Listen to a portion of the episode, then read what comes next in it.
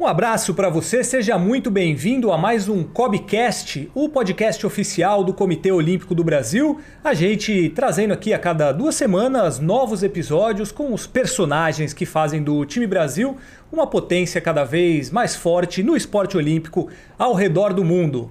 Antes de falar com este convidado especialíssimo dessa semana, mais uma vez eu queria lembrar a vocês que se inscrevam lá no Spotify para receber as notificações, notificações dos nossos novos episódios do Spotify do Time Brasil e também no YouTube do Time Brasil. Se inscreva lá que o nosso Cobcast também está lá com imagens. Se você está nos ouvindo ou nos vendo, você já sabe que está em um dos dois, então vai até o outro e também assine para acompanhar todos os detalhes aqui do Cobcast. Eu falei que o nosso convidado de hoje é especialíssimo porque é muito raro a gente ter a chance de ter Hugo Calderano aqui no Brasil. Um dos melhores mesa-tenistas do mundo, atual quinto colocado no ranking mundial. A gente vai falar muito sobre isso porque é um feito incrível diante do cenário do tênis de mesa mundial. Mas também é muito raro a gente ter a presença do Hugo Calderano aqui no Brasil por conta da vida atribulada que ele tem com os compromissos na Europa, na Ásia que o tênis de mesa coloca para você, certo, Hugo? Então seja muito bem-vindo, muito obrigado pela sua presença aqui com a gente. E eu queria que você começasse me respondendo como que estão essas suas semanas, esses momentos raros que você tem aqui no Brasil, como que está sendo para você? Você disputou uma competição aqui semana passada. Seja bem-vindo ao Cobcast, muito obrigado, Hugo Calderano. Muito obrigado, é um prazer estar aqui conversando com vocês. É, realmente é bem raro eu estar aqui no Brasil, né? Eu eu estou há bastante tempo morando fora e sempre participando de muitas competições internacionais, então, então sempre que eu tenho um tempinho, agora por causa da competição também que teve aqui no, no Rio de Janeiro, eu aproveitei para ficar um tempo com a minha família descansando para começar depois as preparações para os Jogos Pan-Americanos e para Paris também. E eu tenho hoje uma convidada também muito especial aqui, Juliana Yamaoka, que é uma grande especialista em esporte olímpico. Você está olhando para o rostinho dela, certamente você conhece do Band Esportes, pois ela é comentarista do Band Esportes, comentarista de esportes olímpicos. Juliana Yamaoka, seja muito bem-vinda, é um prazer ter você aqui. Você, por favor, dê o seu olá para os nossos, pode ser ouvinte, pode ser espectadores, e já faça a sua primeira pergunta para Hugo Calderano. Muito obrigado mais uma vez. Fabrício, que legal fazer essa parceria com você, é uma honra. Obrigada pelo convite. Hugo, que legal, como o Fabrício falou, você sempre viajando, né, o mundo inteiro. Então, é motivo de muito orgulho estar aqui com você, mais especial ainda, não só porque você é o número 5 do mundo, né? A gente estava aqui conversando nos bastidores sobre essa questão de manter o alto nível por tantos anos, né? E já começo te perguntando justamente justamente isso. É, uma vez a gente conversou e você falou sobre abdicar de muitas coisas, especialmente porque você é o primeiro não asiático também no ranking. Então, é, os chineses, como a gente costuma falar na sua é, modalidade, já praticamente nascem com, né, praticando essa modalidade. Então, o que representa para você estar em alto nível por tanto tempo e o que você precisa fazer em termos de abdicar, né? A vida do atleta não é só glamour, para estar em evidência, né, no, como mesa tenista. É, é, realmente no tênis de mesa você precisa começar bem cedo, né? Eu acho que, que os chineses e os asiáticos em geral têm essa vantagem, né? Eu comecei tarde para um mesa tenista com oito, quase nove anos. Muitos deles começam com dois, três, quatro anos. Muito tarde, né? Muito tarde. no tênis de mesa, é, eu acho que é um esporte muito técnico. Então você precisa de muita repetição. É, eu acho que quanto mais cedo você começa, é, você tem uma vantagem técnica maior mas eu acho que, que eu consegui compensar essa, essa desvantagem técnica com outros fatores, né? Com, é, com a parte mental, a parte física, a disciplina de sempre, sempre buscar aprender coisas novas, observar bastante, tentar melhorar. É, é, eu acho que eu quando comecei a jogar eu não tinha essa, esse mesmo treinamento que eles tinham, mas só que por outro lado eu, eu jogava muitas partidas, então eu desenvolvi esse, esse saber fazer né, no, do, no jogo, como ganhar o jogo, mesmo quando você tem um nível técnico mais, mais baixo.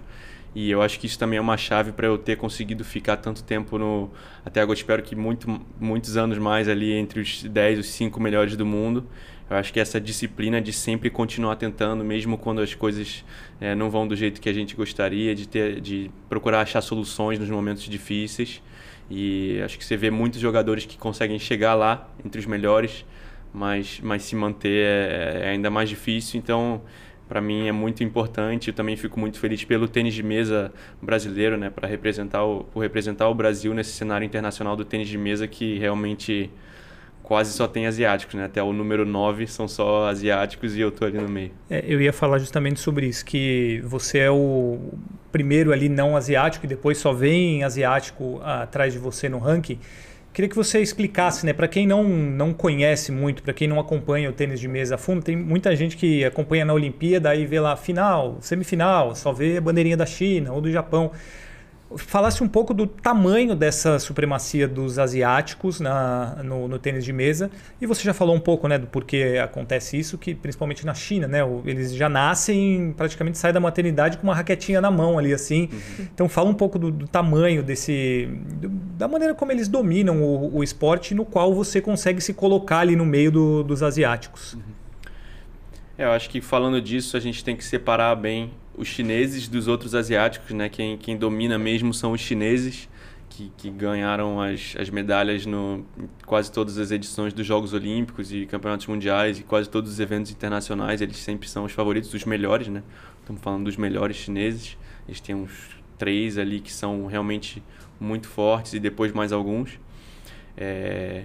Agora os outros, o... tem japoneses, coreanos e, e jogadores de, China Taipei, que também tem um nível muito forte, mas eu acho que ali eles, eles é, não estão realmente acima é, do, do, dos outros, do, do, resto do mundo, dos europeus. Estão ali na concorrência. A diferença é que eles têm muitos atletas né, que têm um nível bom, então a gente acaba sempre vendo também a, é, a presença desses outros asiáticos no, é, nas competições. Mas realmente é, os, os chineses são os que os caras que dominam muito, tanto no masculino quanto no, quanto no feminino. Eles têm um conhecimento técnico muito alto, é, muitos praticantes, os, é, tem uma, uma cultura do, do, do, tênis de mesa, né? uma tradição. Eles começam a praticar muito cedo, com muita gente, então você acaba tendo sempre grandes campeões. A, a liga chinesa é forte também? Eles têm uma liga muito forte também? Uhum. Sim, é, é diferente das outras ligas europeias. Né? Eles agora fazem é, fazem uma liga que dura aí umas três semanas. É, então tem a liga, com certeza é a liga mais forte do mundo. Eu já, já fui chamado algumas vezes para participar da liga chinesa, inclusive antes da pandemia estava tava acertando com um clube na China, só que por conta da pandemia a gente acabou cancelando tudo. Agora também mais umas duas vezes eles me convidaram, mas eu acho que não, não era o momento certo porque por um lado eu posso aproveitar bastante né, do, do nível deles, de jogar contra os chineses, mas eu acho que eles também aprenderiam bastante sobre mim, né? Sim.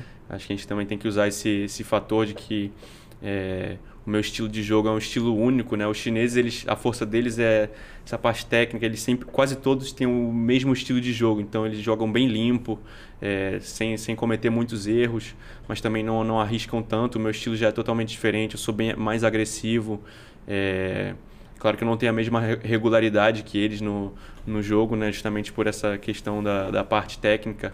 Eu acho que eles têm uma. É, eles tão, chegam bem perto da, da perfeição, os melhores chineses. Então é, é, tem que achar o equilíbrio ali de, de aprender com eles, mas também não deixá-los é, aprender sobre mim.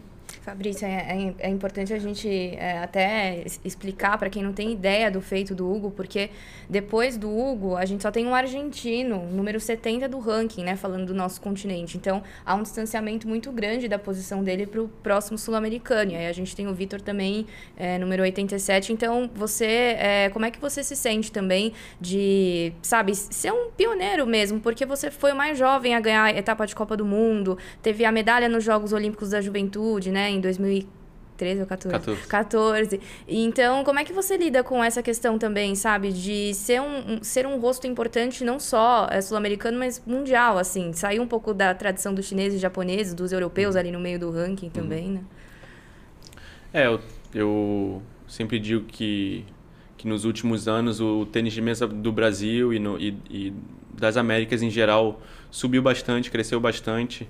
É, eu acho que o, que o nosso técnico francês, que agora é meu técnico, o Jean-René Mounier, que foi técnico por oito anos da, da seleção brasileira, contribuiu muito com isso, né? Ele trouxe uma mentalidade diferente para o nosso tênis de mesa. A gente alguns anos atrás tinha o Tsuboi que chegou no top no top 30, o Kazu também no top 50. O próprio Vitor chegou bem perto do top 50 e agora tá ele caiu um pouco, mas agora tá tá subindo de novo. É, eu acho que os meus resultados também inspiram esses outros atletas e mostram que, que é possível um latino-americano conseguir chegar também brigando com, é, com, com os melhores. Talvez, claro, cada um tem os seus, o, seu, o seu talento, os seu, seus limites, mas eu acho que todo mundo vê, acredita mais que, que é possível chegar ainda mais longe. É, e eu sempre torço também para que venham mais, principalmente do Brasil, claro, né? Para é, que tenhamos outros, outros grandes jogadores de tênis de mesa. E eu acredito que a gente está no, no caminho certo, é, mas, mas eu gostaria de continuar assim representando muito bem o Brasil por, por muitos anos. A gente está falando de ranking, né, do tamanho do feito. Você é o quinto do mundo, chegou a ser quarto na semana, duas semanas atrás você estava na quarta posição. Quantos praticantes tem na China, por exemplo? São milhões, eu imagino. Você está à frente de milhares ou milhões de, de chineses, asiáticos, europeus. Então, essa sua, além dos títulos, né, essa sua colocação no ranking, ela é um feito histórico também, assim, né? A gente pode considerar um, um feito histórico, uma, uma conquista é, incrível para você e para o tênis de mesa brasileiro colocar um, um atleta entre os cinco primeiros do ranking não é nada fácil, né? Também para quem não acompanha muito, é, é, preciso conquistar resultados, estar brigando sempre entre os melhores, ter etapas de circuito mundial conquistadas, enfim. É, estar ali também é um feito muito histórico para o tênis de mesa brasileiro e especialmente para você, né? Sim, é muito difícil você conseguir se, chegar e se manter né, num, num, uma, numa posição do ranking bem alta, né? É, acho que eu posso aqui explicar um pouquinho como funciona. É mais ou menos o ranking funciona parecido com o ranking do tênis, né? É, ele conta os resultados dos últimos, das últimas 52 semanas. Então o ranking é atualizado cada semana. E, e os oito melhores resultados de, de cada atleta contam. Então você tem que ter essa regularidade, né? Não adianta você ter um resultado muito bom e depois não, não conseguir fazer nada. Então essa, essa regularidade de sempre conseguir chegar entre, nas melhores colocações de campeonatos é muito importante. É, e acho que você falou sobre é sobre ser quanto quão histórico é você uhum. estar no meio uhum. dessa dessa turma, estar tá nessa posição, enfim, uhum. e as suas conquistas em etapas de circuito mundial e, uhum. e, boas colocações. Né? É, eu acho que é o, o mais é o que eu falei, o mais importante é você conseguir se manter, é, ter bons resultados com muita regularidade, né? Você pode estar agora é, na, na, quinta colocação, mas só que talvez na, na próxima semana os pontos que você ganhou é, 52 semanas atrás vão inspirar. Caiam e você, você... você não, não, não, perdeu nada, mas você acaba caindo no ranking. Então, tendo essa regularidade, você consegue se manter mais. Boa. E outra coisa que é importante, né, Fabrício? A gente teve uma competição recentemente no Rio de Janeiro e você é daqui, então se sentiu literalmente em casa, né? Qual que é a importância de ter esse contato com a torcida? Porque você, a maioria dos torneios, a maioria não, acho que mais do que 90% são no exterior. Então, é, para a torcida ter o contato, não só com você, mas com outros integrantes da seleção brasileira, quanto é importante e especial também? É, para mim sempre é muito importante poder voltar para o Brasil e agora, nesse caso, para o Rio, né? Ver a, é, os torcedores, o pessoal que, que gosta de mim, que gosta de tênis de mesa, que torce muito pelo nosso tênis de mesa. É, eu tenho muito poucas oportunidades, mas eu sempre procuro aproveitar bastante. Dessa vez eu não consegui ter a minha melhor performance, né?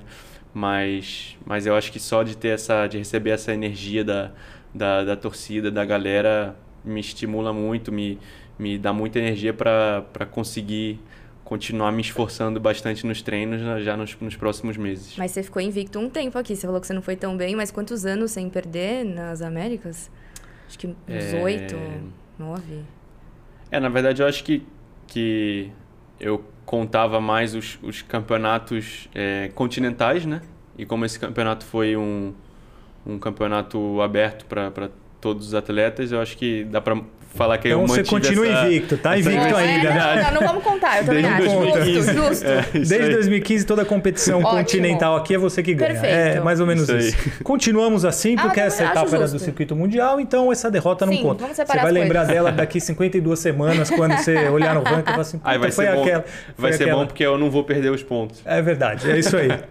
É, falando sobre o tênis de mesa no Brasil, eu queria que você falasse um pouco qual é o nível hoje em dia, né? A gente, é, como você citou, tem o Tsuboi, o Goiama, outros que o pessoal se acostumou a ver, né? Competições como o PAN, Olimpíada.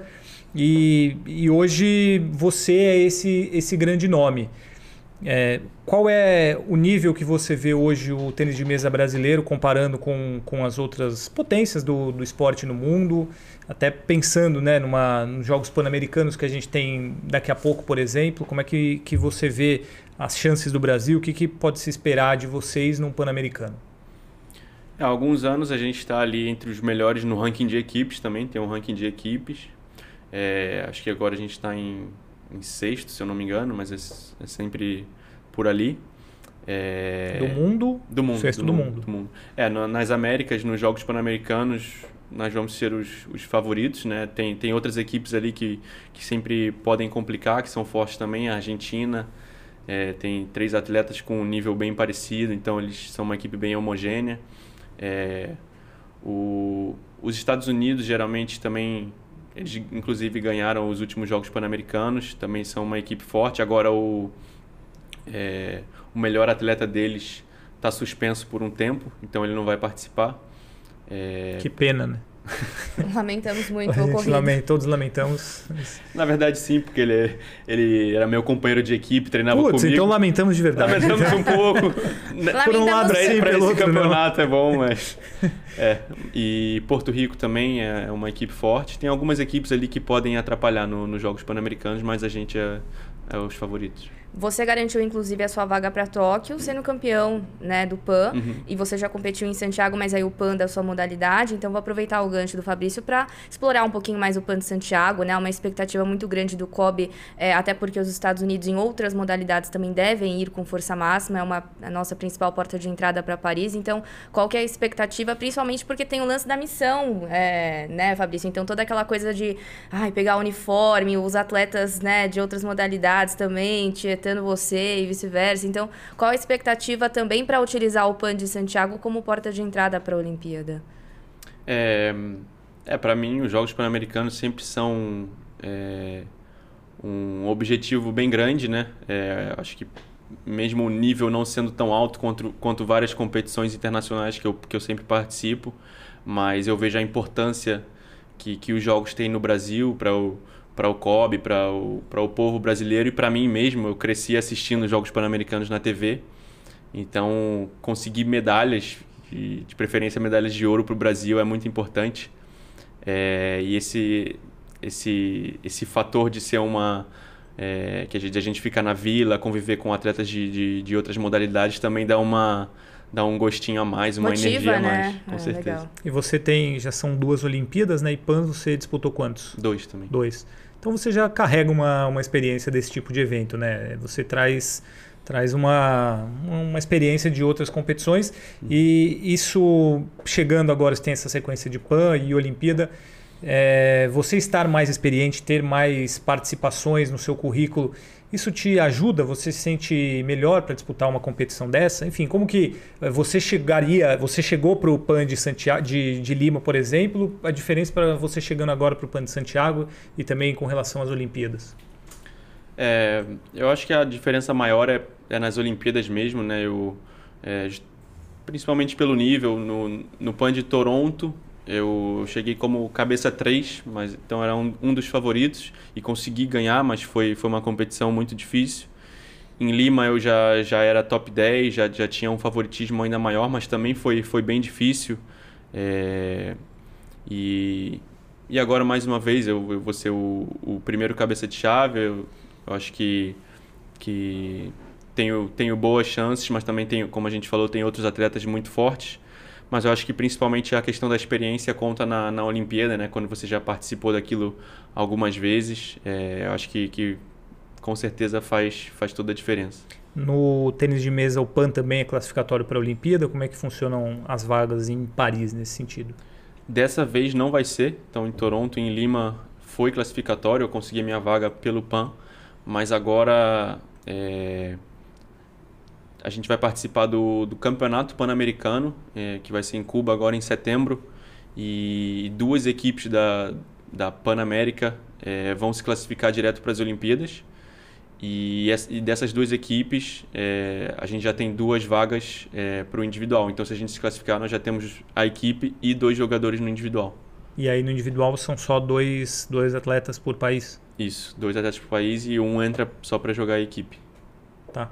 Isso é, é, bom, né? A gente tem é. alguns, alguns atletas que já passaram por aqui, falando de em outras modalidades, com relação aos chineses principalmente, né? Porque você pode ter 20 chineses incríveis, mas na, na Olimpíada você vai enfrentar no máximo dois, né? É uhum. assim que funciona, né? Sim, é, agora, por exemplo, a gente falou do ranking, eu sou o, o, quinto colocado, mas nas Olimpíadas eu seria o quarto, porque tem três chineses na frente, então a gente tira um, ficam dois chineses, um japonês e eu. E essa questão do cabeça de chave para as Olimpíadas também é bem importante, porque quando você está no top 4, você só pode cruzar com o chinês na, na semifinal, né? Então muitos atletas tentam fugir ali dos chineses antes, nas quartas de final. Como no tênis de mesa não tem repescagem, né? Como no judô, algumas outras modalidades. É, então essa, essa corrida para o chaveamento olímpico também é muito importante.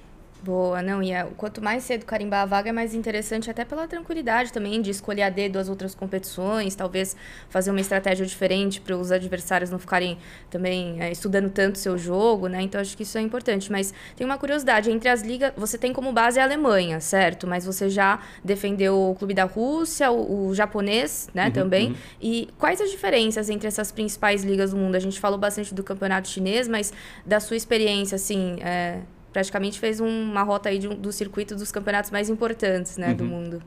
É, é, eu joguei muitos anos na Alemanha, agora eu voltei. É uma, uma liga bem parecida com a, com a do futebol, assim, só que com menos equipes, né? Tem jogo, jogos de ida e volta durante a, a, a temporada inteira. Acho que começa em, em agosto e vai até é, maio ou junho. E então são 12 equipes, então você joga é, com, contra 11 equipes duas vezes, 22, 22 jogos, mais os playoffs, né, semifinal e final. É, no Japão era um pouco diferente, o sistema, na verdade, o sistema de jogo assim bem diferente. Eles só tinham quatro equipes e você jogava sete vezes contra cada uma delas. E depois fazia uma final. Agora eles aumentaram para seis equipes, mas é muita, muito jogo contra os mesmos jogadores, é bem complicado. E e na Rússia, a liga russa não era muito, não é muito forte assim, tinha duas equipes fortes, mas eu acho que o, o, o principal objetivo do clube que eu joguei, o Orenburg, era a Champions League. E eu, a gente estava inclusive na, na, semifinal, a gente ganhou a primeira, primeira perna né, da, da, da, semifinal, o primeiro jogo da semifinal da Champions League, e foi que a, que a guerra começou e eu, e eu saí do clube. E aí você não teve a, a chance de, de continuar na Champions League por conta disso? Não, exatamente. É, uma, é uma pena. É, eu queria que você falasse um pouco sobre essa, essa questão do seu de você viver cada hora num lugar. Você mora na Alemanha, sua base é a Alemanha. Mas quanto tempo você consegue ficar na sua casa mesmo? Quanto tempo você está viajando? Quanto tempo você consegue vir para o Brasil? Fala um pouco da sua rotina de vida mesmo, porque cada hora você está num lugar do mundo. Como que é a sua a sua rotina e como que é assim viver longe de casa? É, eu sou quase que um nômade, né? Difícil dizer que eu tenho um lugar fixo. Eu é... o lugar que eu que eu passo mais tempo treinando é, é na Alemanha, em Oxenhausen. É... E não, não consigo ficar mais do que a metade do ano lá, mais do que cinco, seis meses é, porque eu estou sempre participando de competições. Quando eu tenho tempo para descansar, eu volto geralmente para o Brasil com a minha família. Então é é uma, uma vida com muitos, muitas viagens, sempre no aeroporto, no avião. E é difícil achar essa tranquilidade, mas eu sei que é muito importante sempre que eu tenho a chance de ficar um pouquinho num lugar, dar uma respirada e também até para treinar bastante, né? A gente muitas vezes na, nas competições você não consegue treinar para para evoluir o seu jogo, né? Você está treinando para se preparar ali para a competição, dar uma, é, dar uma pisada no freio para não, não se desgastar tanto, ficar é, chegar na competição com energia, mas às vezes é preciso também é, ir com 100%, é, treinar muitas horas por dia, ficar todo dia 10 horas no, no ginásio e sofrer mesmo.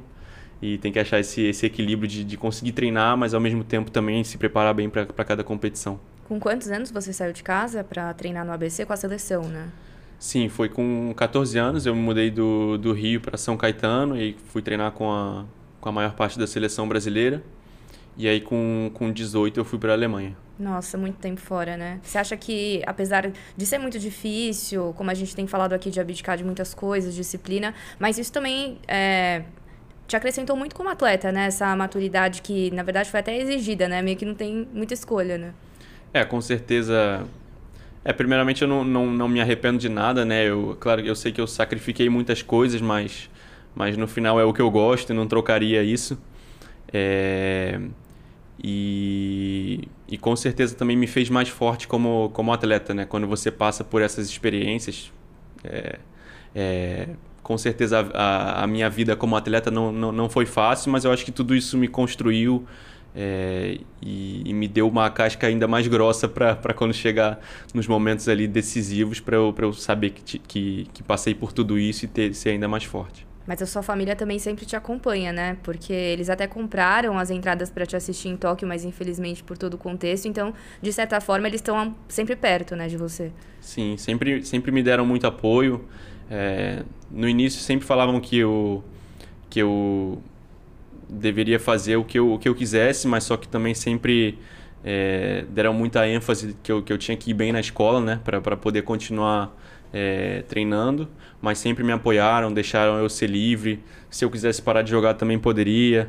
É, então eu sempre tive, tive essa, essa liberdade e agora inclusive já já estão vendo para ir me assistir em Paris. Vamos garantir essa classificação Santiago, aí. Santiago, tudo certo também. Já, oh. já vamos estar tá lá então. vamos estar tá lá. Tem que garantir essa classificação logo aí, o pessoal poder pagar mais barato na passagem é, também, né? Justo. Porque, porque não, não vai ser tão barato assim. É, em que momento que você viu que você poderia e conseguiria viver do tênis de mesa e ele seria a sua grande é, habilidade na vida? A gente vai falar daqui a pouco sobre as muitas outras habilidades que você tem, mas assim, quando você viu que o tênis de mesa era o seu negócio, você falou que com 18 anos foi para a Europa, foi ali antes você já percebeu? Como é que foi isso? É, a grande decisão eu diria que foi quando eu saí do Rio para ir para São Caetano. Com 14 anos? Com 14. 14 eu morava com a minha família e fui para São Caetano. Meu avô foi me acompanhar, porque eu era muito novo e ele, e ele sempre gostou bastante, sempre me ajudou. É, mas acho que foi ali que eu decidi que ia tentar seguir uma, fazer uma carreira no tênis de mesa.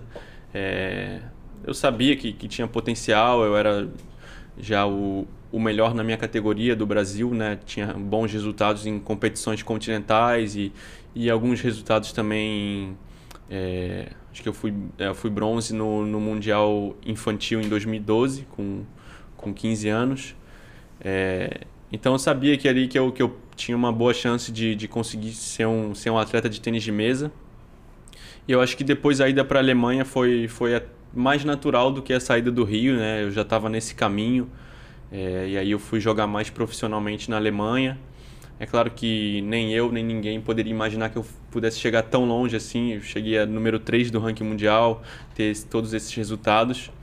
É, mas eu acho que, que o, uma chave para mim foi essa evolução constante, né? Muitas vezes eu, eu olho para trás e vejo que os, os atletas que, que alguns anos atrás estavam ali disputando comigo, agora estão mais atrás e eu geralmente consegui evoluir mais do que os caras que estavam ali no, no meu nível nas categorias de base. E é sempre bem. É uma sensação muito boa, né? Você vê que você sempre consegue dar um, dar um passo a mais, continuar evoluindo. E, e isso me dá cada vez mais motivação também.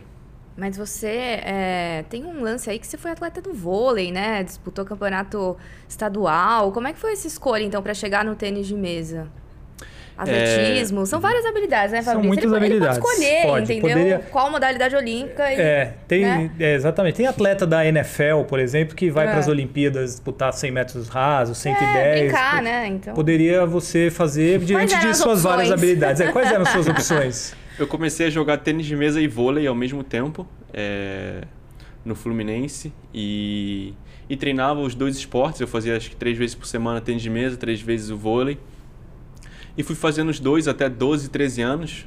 Ali com 13 anos eu fiquei um pouquinho mais no, no tênis de mesa, porque eu é, acho que já tinha começado a, a, participar de competições internacionais, então tinha um apelo maior, assim. É, é, acho que no vôlei também eu é, sabia que não, talvez não ia crescer tanto para ser um jogador profissional de vôlei, mas eu jogava bem também, fiz, fiz parte da, da seleção carioca. Eu lembro que, que com 13 anos eu tinha parado até de treinar o vôlei, fiquei só no tênis de mesa, mas o técnico de vôlei, ele ele ficava pedindo para eu ir só para os jogos, que era, que era domingo, então Porque você, pelo jeito, era muito bom também no, no vôlei.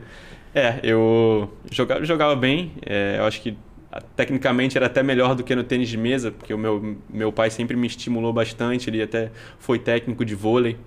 É, então, desde bem, eu, sou, eu seria um chinês no tênis de mesa, só que no vôlei, que começou Sim, a brincar começou muito cedo. cedo. Sim. E, e também fiz um pouco de atletismo. O atletismo eu nunca cheguei a, a treinar, assim, fiz alguns treinos antes de, de, uma, de algumas competições é, cariocas. Eu Qual era a sua prova? Carioca de salto em distância. Salto em distância. Oh, Fazia salto em distância e 60 metros. É. Na época, para a categoria não era 100 metros, era 60. É bem diverso, né? É. Sai do vôlei para o salto em distância, para o tênis de mesa, que são esportes seja, que não tem nada né? a ver um é. com o é. outro. É, você tem uma aptidão física desde criança? Assim, porque se o seu pai era técnico, talvez viesse de casa isso. De onde surgiu essa sua relação com o esporte tão, tão boa assim, para você ser bom em tanta coisa? É, meu pai foi atleta, não, não de alto nível assim, mas ele, ele praticou atletismo e handball também, é, e é professor de educação física, foi meu professor na, na escola também. Minha mãe também formada em educação física, meu avô. Então o esporte sempre teve presente na minha vida desde criança. Eu acho que tem uma, uma parte de, de genética ali, mas eu acho que o principal foi eu ter tanto contato com o esporte desde, desde cedo. Aí eu desenvolvi uma, uma coordenação motora, acho que acima da média. E, e eu sempre gostei muito também de, de jogar, de praticar esporte, de fazer atividade. Até hoje, quando eu, quando eu tenho tempo que eu não preciso, é, que eu não estou treinando, eu, eu, vou jogar basquete, jogar vôlei, é, jogar tênis, sempre faço outros esportes. E... Quando você está descansando do esporte, o seu hobby é o esporte é também, o fazer outros esportes. Quando ele é, não está consumindo o... também é. o esporte, né? É. Eu acho que o descanso é mais para a mente do que para o corpo, né? O corpo está sempre praticando o esporte. Sempre. E você, Juliane Yamaoka, você ah, pratica vem, muitos esportes? Eu pratico. Sim, eu engano vou... bem na natação. Natação? É, engano bem nos meus stories. Ah, é? Qual é a sua Adoro. prova preferida? Ah, pode ser de velocidade, 50 borboleta, pode ser longo, 1500. É? É, depende da negociação. Muito bem. Rafael Belo, que está ali acompanhando a gente, é um excelente nadador ah, também. É? é? ele é um grande nadador. Bora competir então. E é, você? Você marca com ele. E você? Meu negócio é futebol. Futebol? Futebol, futebol. Qual posição? Eu era zagueiro. E pivô no futsal. Nossa. É. Eu cheguei a jogar uma Copa São Paulo de futebol júnior, inclusive. Nossa! É verdade, pelo, pelo saudoso time do Barueri. Nossa. Um abraço aos meus amigos do, do Barueri. Grêmio Recreativo Barueri. Gostei. Mas vamos é voltar é ao Hugo Calderano. Exatamente, aqui, né? uma mesa Entendi. de atletas, mas você é vê quem, quem é que, né, quem é que deu certo, quem é que deu certo está do lado de lá, por isso que a gente está Não, a gente deu tá certo no cá. jornalismo, Exatamente. por favor. É, você pode dar alguns detalhes sobre o, o tênis de mesa que muita gente, eu também, por exemplo, não, não consigo entender direito. Pô, eu vou jogar lá, eu pego a raquete, a gente não tem uma raquete aqui, mas eu, brincando, até com o pessoal do COB, ah, pega a raquete desse jeito. Não, você pegar a raquete assim é melhor. Como é que você joga? Qual é a diferença? Fala um pouco sobre essas minúcias do tênis de mesa que fazem muita diferença, eu imagino. Uhum. É, tem alguns estilos de empunhadura, né? É, tem a empunhadura clássica, que é usada por mais de 90% do, dos jogadores, que é a que eu uso também. Você segura a raquete assim no cabo e põe o dedo aqui para o lado, né? Tá. É, e aí você consegue jogar facilmente tanto na, no forehand e no backhand. Assim, como assim? Certo. E aí tem o, o caneteiro, que, que você segura como uma caneta, que é, eles usam aquela raquete mais quadrada e você só pode usar só usa um lado da raquete. Então você bate aqui o forehand e o backhand você vira a raquete para bater assim. É o que o Goyama jogava, o Kazuma Matsumoto. eles usavam esse tipo de, de empunhadura. E agora, eles. Ah, quer dizer, agora não. Muitos anos atrás, eles desenvolveram uma mistura dos dois. Então, tem atletas que. Isso aí, na, voltando, a empunhadura caneteira. É, agora não, não tem mais nenhum atleta que joga assim. Então, no top 100 você não acha nenhum. Não é uma questão de proibição nada. É a evolução não, do jogo fez é, com que. Porque fisicamente é quase impossível, né? Você teria que. Porque aqui você não consegue atacar muito bem na parte do backhand. Então seria muito mais passivo. Eu teria que ter um, um, uma movimentação de pernas muito boa e mesmo assim é muito difícil. É, e aí tem a mistura dos dois, que é você segura como um caneteiro, só que você usa o backhand também. Então você tem o forehand e o backhand. E aí tem alguns atletas ali no, no top 100 que, que jogam no estilo classineta. Classineta, né? A mistura do clássico, clássico com caneta. É, foram bem criativos na escolha do nome. é. É, isso faz diferença no estilo de jogo? É... Faz um, um pouquinho, é, mas era principalmente em relação ao, aos caneteiros, né? Que, que tinham que ter uma movimentação de perna muito, muito boa para poder usar sempre o forehand. Mas agora os, com os classinetas e os classistas têm a possibilidade de usar o backhand, então não, não tem tanta diferença assim. Legal falar de material de trabalho. Eu tenho curiosidade de saber como, quando você assim arruma a mala para competir, por exemplo, o que, que você leva de uniforme, de material de manutenção, bolinha, raquete, teus fornecedores, como é que você é, separa tudo isso? Tem uma raquete da sorte, usa sempre a mesma, é a mesma do treino? Uhum. É, o uniforme eu levo várias camisas, né? Eu suo bastante, então tenho que sempre trocar mesmo uhum. durante os jogos, às vezes tem até que lavar durante a competição. É, e com relação a bola, eu levo várias bolas para a competição, mas geralmente a gente recebe também algumas bolas do campeonato, porque as bolas podem ser diferentes também de um campeonato para outro. E costumo levar cinco raquetes é, tem algumas que, que eu sinto que são um pouco melhores e uso mais para jogo, mas não tem nada de, de sorte, de superstição, é mais que eu sinto que a raquete está melhor mesmo. E no tênis de mesa você tem a madeira e a borracha, né? Então, borracha, dependendo do, de quantas competições eu vou participar, eu levo o um monte, porque a cada jogo eu troco a borracha. Então eu tenho que, eu tenho que tirar a borracha da madeira e Você colar uma nova, cola, cortar, passar cola, preparo a, a raquete e eu troco a cada jogo. Então tem que levar bastante. É, é, é, a mesma bolinha, é a mesma raquete. Claro que tem uma diferença de preço e tal, mas aquela, ah, vamos descer no prédio, vamos lá jogar. A de vocês é um, ela é muito mais evoluída, muito mais tecnológica, digamos assim, ou não tem tanta diferença e não faz tanta diferença isso? Não, tem muita diferença. Tem. É, a borracha que a gente usa tem muito mais aderência do que uma de, de ping-pong, por exemplo, que você tem no. que você. sei, em algum. Em um clube, no, no prédio que as pessoas têm. Então ela dá muito mais efeito, é muito mais rápida.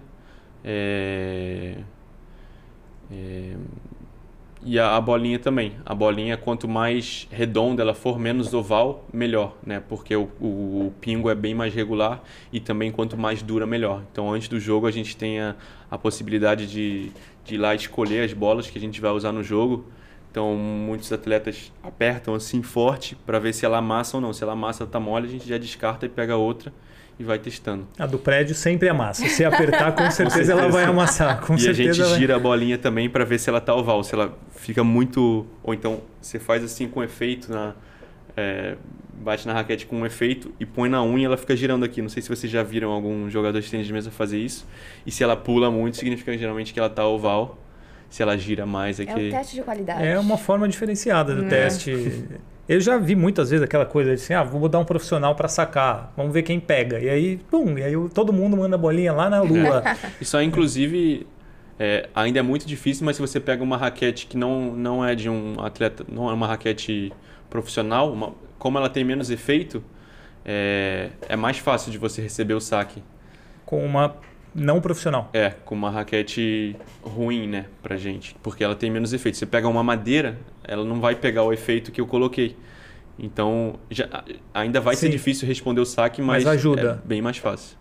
Muito bem, tá aí todos os detalhes, né? Esses uhum. pequenos detalhes que fazem a diferença no tênis de mesa. Agora, a gente falou muito sobre preparação, da sua preparação é, como atleta, coisas que são necessárias na preparação no, no dia a dia né, de um jogador de tênis de mesa, mas tem um fator que também é cada vez mais importante no esporte mundial, que é a saúde mental. E você sabe, e você também, que para a Medley, saúde mental vale ouro.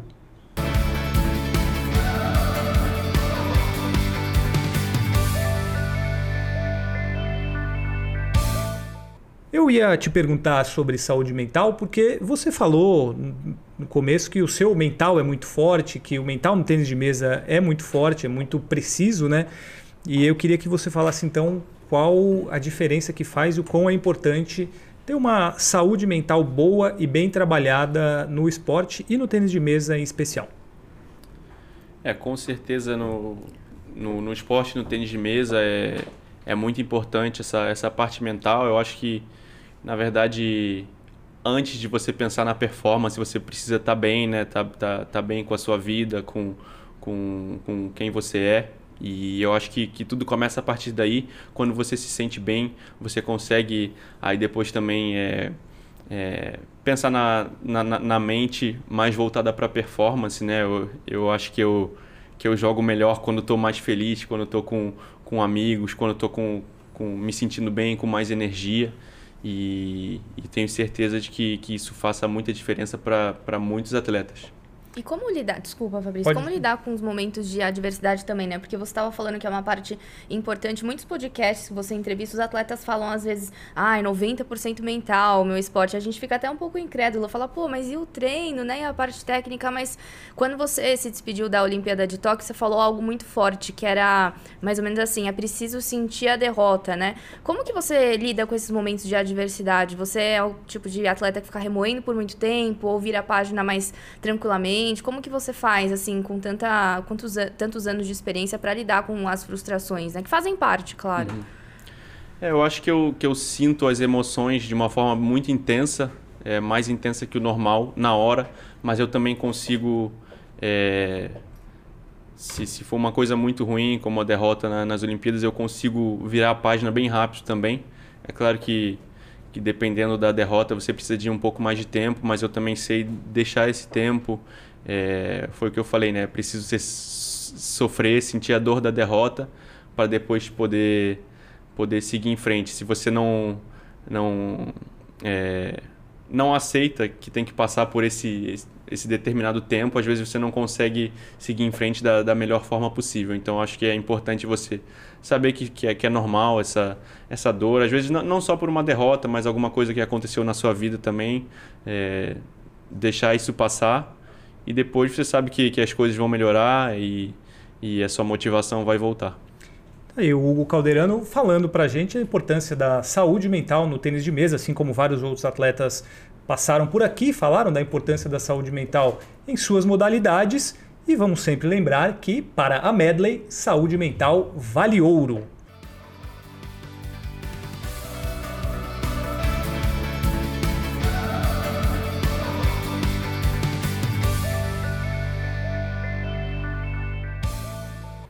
Yamaoka, eu. além de ser um ótimo mesa tenista, ser um ótimo jogador de. Que posição que você era no vôlei? Geralmente levantador. Ótimo levantador Geralmente, no ele vôlei. Sabia ele sabia jogar em todas. Bom no atletismo também, né? Sim. Salto em distância, né? Salto em distância e todas essas outras fala coisas. Fala sete idiomas também. Fala sete Tranquilo. idiomas. Quais idiomas você fala? Eu falo fluente português, inglês, espanhol, francês e alemão. E consigo me virar em chinês e italiano. Isso é fruto de estudo? Você é um autodidata ou é pela sua vivência nos países? De onde vem essa inteligência para idiomas? Acho que é uma mistura, né? Acho que é um pouco da, da minha história. É, toda a minha equipe é francesa. Eu passei uma parte, é, fui para a França com o intuito de morar lá. Acabei me machucando e voltei, mas fiz algumas aulas, então criei uma base no francês. E aí, depois de tanto conviver com com a minha equipe, com alguns companheiros de equipe. É, eu acabei pegando. Fiz umas aulas e aí fiquei fluente no é, francês, né? É, o alemão é por ter morado tanto tempo lá, eu falei, ah, preciso aprender, então eu fui. É, fiz algumas aulas, mas não, não me ajudou tanto. Eu comecei a ler livros em alemão, foi aí que eu, que eu aprendi mais, aí comecei a falar melhor. Trivial também. A gente lê livros em alemão, assim, semanalmente, né? Eu tô só assim, Quem- ó. que mais? Só observando. O chinês foi dentro do desenho. Que você falou, ah, vi desenho, fiquei, já soube ficar vez, fluente. entendi Fui pra É. China. É, fui pra Não. China uma vez e voltei fluente. Não, é, o espanhol fo- foi mais fácil com competições é, na América Latina, é bem mais próximo ao, ao português, né? Inglês eu fiz curso desde criança, então também foi mais tranquilo. E aí ó, o, o chinês foi, foi que foi, quer dizer, não, não falo fluente, mas consigo falar um pouco, que foi o mais difícil, né? O, eu resolvi um dia que, que gostaria de aprender, justamente por ser um esporte tão é, dominado por chineses. Eu acho que eu vou tantas vezes para a China no ano, seria muito bom para mim, não só no tênis de mesa, mas até depois da minha carreira. E aí decidi aprender, fui comecei a, a procurar no YouTube conteúdo assim para aprender e fui ia fazia todo dia, tive essa disciplina de todo todo dia, podia ter perdido é, jogo na, na Olimpíada que eu, que eu ia fazer aprender um pouquinho de, de Você chinês estava naquele dia. decidido a aprender o chinês. É, pelo menos uns 15, 30 minutos eu fazia. Às vezes eu fazia bem mais. Teve dia que eu cheguei a fazer quando a gente teve o restart depois da pandemia, que a gente foi para a China, teve que ficar de quarentena. Tinha dia que eu fazia 6 horas de, de, de mandarim. E, e aí fui aprendendo assim. E italiano, acho que também é bem perto do parecido com português, espanhol, francês. Aí a gente tinha um é, eu tenho um companheiro que treina comigo italiano. Falei para ele, ah, vou começar a falar italiano contigo. Eu não sabia nada e fui tentando, perguntava para ele como como fala isso, como fala aquilo. E aos uma poucos eu semana fui... você tava não, falando uma semana já. não. é, mas- era mais ou menos isso. mas É. é mais a, a disciplina de, de, de querer fazer e continuar tentando, assim. E a próxima? É. Tem alguma que você vai que você Agora quer eu dei uma muito pausa. Eu acho que eu tenho que tenho primeiro que, que melhorar o meu chinês. focar no que você já Tem sabe, melhorar o né? meu chinês, É, acho. e quer dizer, primeiro focar no, nos Jogos Pan-Americanos, nas Olimpíadas. O pessoal vai, o vai achar você que vai, eu tô. Você vai estar lá na, na Vila Pan-Americana, você vai pegar o seu YouTube lá e vai ver uns vídeos em chinês. É isso. Ele tá focado na- nas competições, mas quando dá, você. Nas horas vagas. Ah, nas horas vagas, você, além de jogar futebol, jogar vôlei, assistir futebol, não sei o que, você aprende um pouco de chinês também, é isso? Isso aí. Você, eu estava falando É. sobre a sua outra habilidade, né? Vou, a gente encerra com ela o programa daqui a pouco. Você consome muito esporte também? Você gosta muito de assistir? O que, que você mais gosta?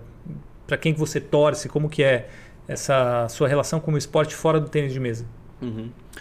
É, eu gosto mais de praticar do que assistir outros esportes, mas também gosto bastante de, de assistir. É, gosto da, da NBA, basquete, é, assisto bastante tênis e atletismo eu gosto bastante. Vai ter agora o Mundial é, semana que vem, né? É dia 22, se não me engano. É agora no começa final do dia mês 19. de agosto. É. é, aham. E é, gosto bastante de assistir vários esportes também. Nós também, né? Por isso que, Sim, que nos tornamos sim. jornalistas esportivos. Nossa, arrasou. E ele deve entender todas as regras de todas as modalidades olímpicas, né? Fica só analisando e ainda se bobear, ele pega as dicas pra ver o que ele pode aplicar no tênis de mesa, né? Olimpíada você consegue ir assistir outras competições? Você vai? Você que gosta muito de ver, assim, você tem essa. Assistir no. É que Tóquio era mais complicado, né? É, foi Mas- assistir no estádio é difícil, né? No, no ginásio, no estádio.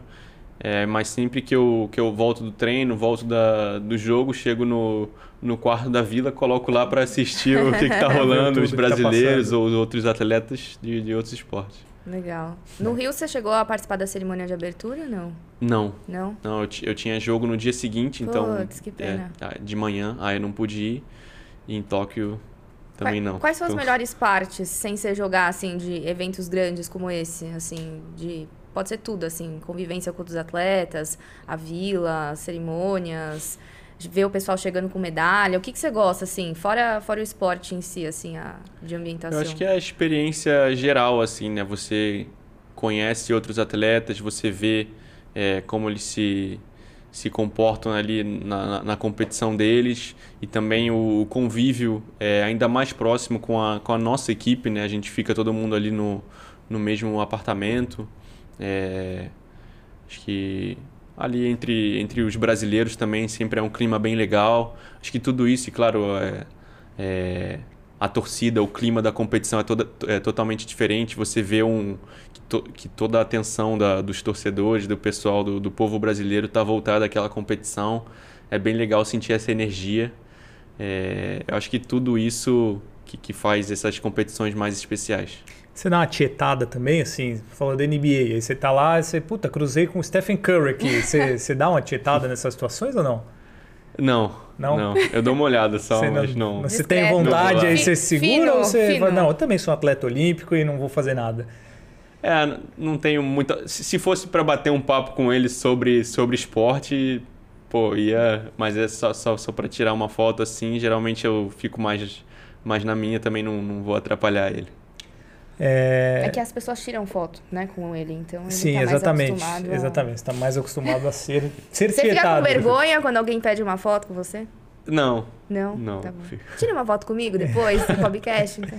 Isso acontece mais, no, sei lá, na Alemanha, porque você joga num clube, ou se você anda na China, que lá é super, super famoso o tênis de mesa, ou aqui no Brasil, mais um ambiente de tênis de mesa, enfim, onde você é mais tietado, reconhecido, assim. É, com certeza no meio do tênis de mesa, né? É, principalmente no Brasil, mas no tênis de mesa em todos os lugares que eu vou, eu sou bem conhecido, claro, no, no ginásio de tênis de mesa. E acho que fora do tênis de mesa, é, eu sou até mais conhecido talvez na China do que no Brasil. Então, às vezes E olha que tem na- bastante gente para conhecer e É. reconhecer você lá. O que Pois não é. falta é fã lá, né? Pois é, tem, tem, tem muita gente que é fanática por tênis de mesa na China. E é um. É a tradição deles, é como a gente estava falando, é a cultura deles. Sempre tem, tem muita gente que é, que é muito é, muito fanática e quer ter esse contato com os, com os ídolos. Basicamente, estudar mandarim pra atender os fãs. Exatamente, para saber como falar, agradecer entendeu? os fãs. É. Mas é como agradecer em mandarim, acho que você nasceu sabendo já, né? É só simples falar. Como é que fala obrigado em mandarim? CC. Olha lá, tá vendo? Sabia. Eu sabia que era assim. Claro que sim, né? É, você tem uma habilidade incrível no cubo mágico para resolver, solucionar ali o cubo mágico que se dá na minha mão. Eu, eu nunca consegui resolver um cubo Não, eu mágico na vida. não, Você já conseguiu? Eu nunca consegui. não- Como começou isso? É, fala um pouco da sua relação com o cubo mágico, porque você tem números impressionantes, né? De recorde de tempo para conseguir resolver. Até dentro da piscina, né? Ele sabe fazer. É, é, é impressionante. Fala um pouco da sua relação com o cubo mágico. É, eu aprendi a resolver o cubo com 10 anos, em 2006. É, foi o meu pai que me ensinou. Quando ele era garoto, assim, tinha, não sei, 13, 14 anos. O cubo mágico era uma febre nessa época, né? E todos os amigos dele também tinham um cubo e tentaram, ficavam tentando descobrir como, como resolver. E eles conseguiram aprender.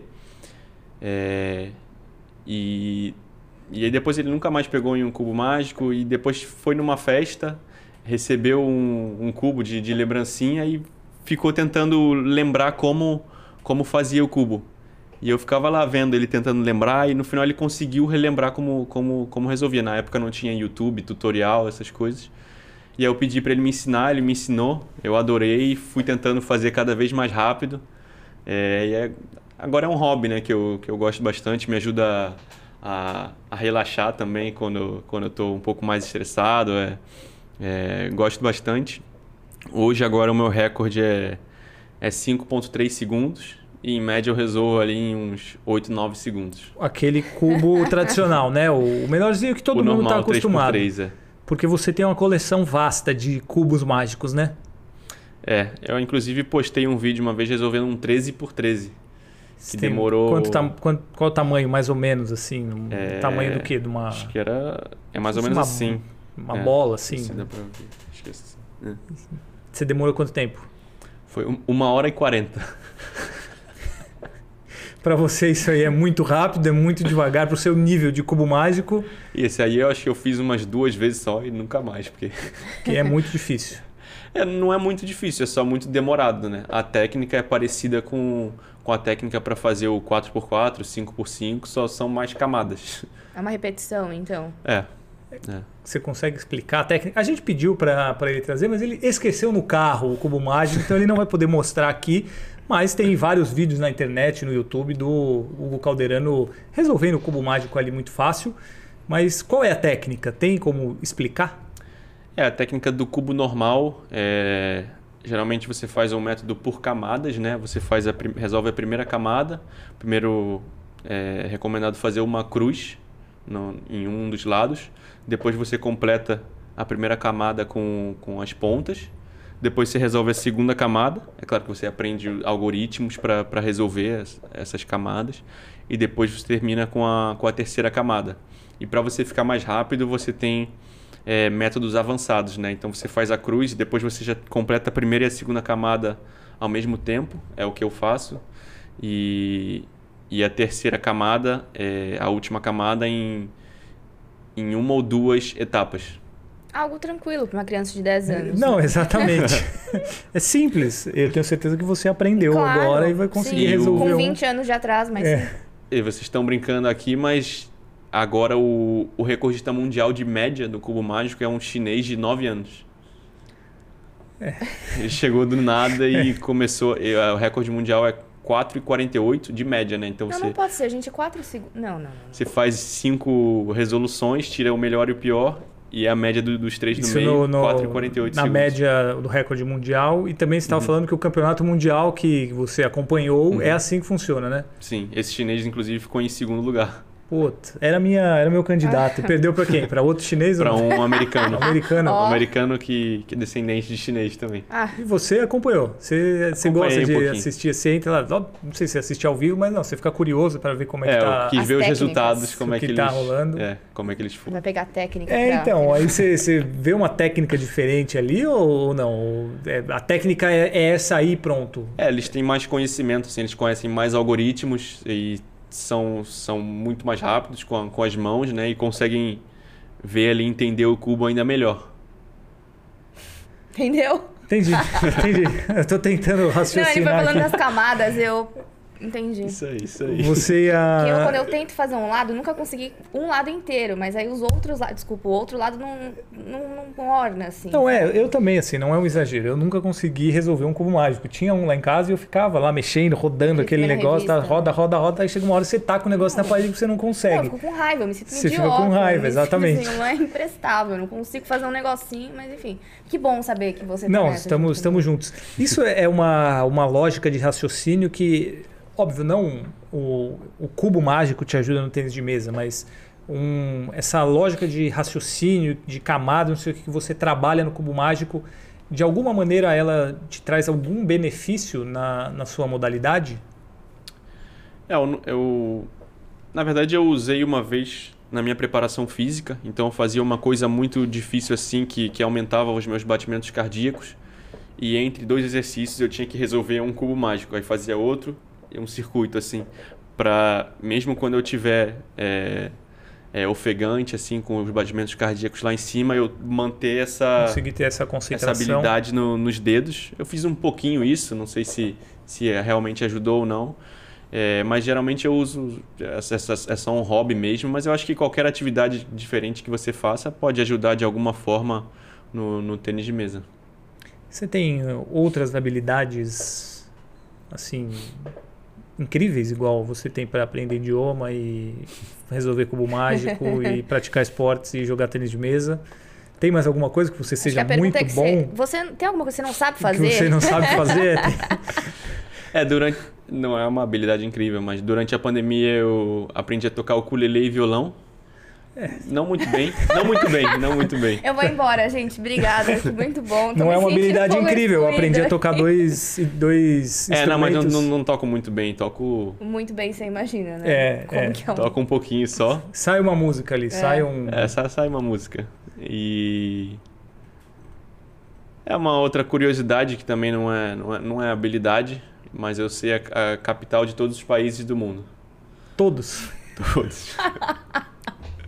Pô, o que a gente vai falar agora são nesse mais, momento? Pois é, são mais de 200 eu países. Eu poderia perguntar de um país, eh, sei lá, completamente... Deixa eu... Vamos fazer um teste aqui, rapidinho. Abre então. aí a lista, então. Não, vamos pegar internet. um aqui, ó. Sei lá, Nicarágua. Qual é a capital do Nicarágua? Manágua. Qual? Manágua. Manágua, essa aí eu sabia também. sei lá, a capital do, da Somália. Mogadíscio. Peraí que essa eu vou ter que conferir para ver se... Mas você pensa nisso todo dia, assim? Mogadício. Não. Isso aí, na verdade, Como você é... exercitou isso para não esquecer? É, o meu, o meu pai sabia todas as capitais, de novo meu pai. Todas? E aí eu achava muito legal, acho que uma vez a gente fez, participou de um, de um quiz, esses quizzes que tinha de, de perguntas e respostas em grupo, assim, aí É, uma, uma das perguntas era qual a capital, acho que do, do Suriname. E aí ele sabia a resposta. Eu achei legal, assim, ele sabia a resposta, sabia que ele sabia todas. E aí peguei um Atlas e fui, fui decorando, assim. Acho Desde que, sempre, então. É, em alguns dias aí eu sabia todas. Muito bom. Qual é a capital do Liechtenstein? Vaduz. Eu parei, cansei. Eu vou encerrar o programa. Eu vou encerrar. Depois dessa, O que acho você que a faz gente nas horas pode. vagas? Ah, É, eu decoro capitais de. Sim. Mas você isso não aí tá esquece. decorado. então isso que é É, impressionante. É, isso eu aprendi há muitos anos, acho. Deve ter mais de 15 anos que eu aprendi. Só que de vez em quando as capitais mudam, né? Dos países. Ah, e aí você alguns tem que atualizar novos. o seu HD, né? É, aí isso que é difícil. Às vezes eu, eu acabo errando por causa disso, porque eu não tô atualizado. Entendi. O HD precisa ser atualizado Mas aí eu erro uma vez constantemente só. também. Eu posso errar só uma vez, que aí Que aí depois você vai saber. eu vou saber na próxima. Eu- É inadmissível. Então eu realmente. posso falar qualquer país aqui que você vai saber a capital. Provavelmente. É, eu posso esquecer um ou outro, mas eu acho que eu, que eu sei todos. Muito bem, é com essa, com essa informação Foi o completamente podcast mais informativo que você inacreditável, fez. de todas as exatamente. capital da Mongólia. É, Ulaanbaatar. Não vou saber se é verdade ou Gente, não, não foi mas nada combinado, tá, vocês, essa lista, só pra- vocês Eu não ia me arriscar aqui e falar menti mentira. É verdade. Então, Ia. vocês O pessoal vão entrar lá e ver que ele sabe todas mesmo. Hugo Calderano, muito, muito, muito obrigado pela sua presença. Foi um prazer receber você aqui, falar sobre tênis de mesa, sua carreira e todas essas outras habilidades incríveis que você tem. Boa sorte nos próximos desafios, Jogos Pan-Americanos, Jogos Olímpicos Paris 2024. A gente espera você lá, se Deus quiser, ganhando uma medalha. Muito obrigado mais uma vez. Muito obrigado, eu que agradeço e foi um prazer. Capital da Argélia. Argel. Sim. Fácil. Fácil. Isso é fácil. Fácil. Eu fui fácil também, eu escolhi os Ah. países fáceis.